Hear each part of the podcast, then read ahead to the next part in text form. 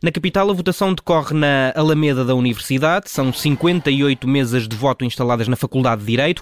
É lá que está o jornalista João Travassos. Bom dia, João. A primeira volta das eleições acabou por ficar marcada por eh, algumas provocações entre apoiantes de Lula, da Silva e Jair Bolsonaro. Desta vez foi feito algum reforço do policiamento nas mesas de voto aí no sítio onde estás?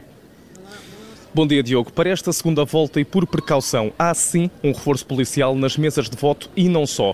Desta vez, a Polícia de Segurança Pública optou por adotar uma estratégia diferente em comparação com a primeira volta e reforçou o número de polícias no interior da Faculdade de Direito e no exterior, aqui nos jardins da cidade universitária, para evitar qualquer tipo de violência e de confrontos entre os apoiantes de Jair Bolsonaro e de Lula da Silva. No entanto, e à semelhança do que vimos na primeira volta, são milhares as pessoas que vieram até aqui à faculdade votar com roupas e objetos alusivas entre os dois principais candidatos. Eu vejo chapéus, camisolas, bandeiras com nomes, frases, nas quais destaco Lula livre e Brasil acima de tudo e a representação dos partidos de Bolsonaro e de Lula.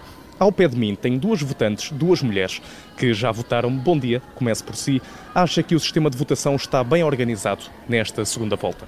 Bom dia. O sistema está muito organizado, uma logística completamente diferente, uma logística que prima pela bandeira brasileira, ordem e progresso. O que nós vimos aqui hoje, em termos de organização, foi ordem. E na ordem há progresso. Eles fizeram fantástico a saída para o outro lado, para não haver confrontos como houve da primeira vez. Está muito, está de parabéns. Todo, todo, todo o consulado e toda a polícia metropolitana que está desde ontem à noite, que eu estive aqui a ver, muito bem organizado. Muito bem. Agora, assim, acredita que este último debate foi decisivo para a escolha do novo presidente? Bom dia.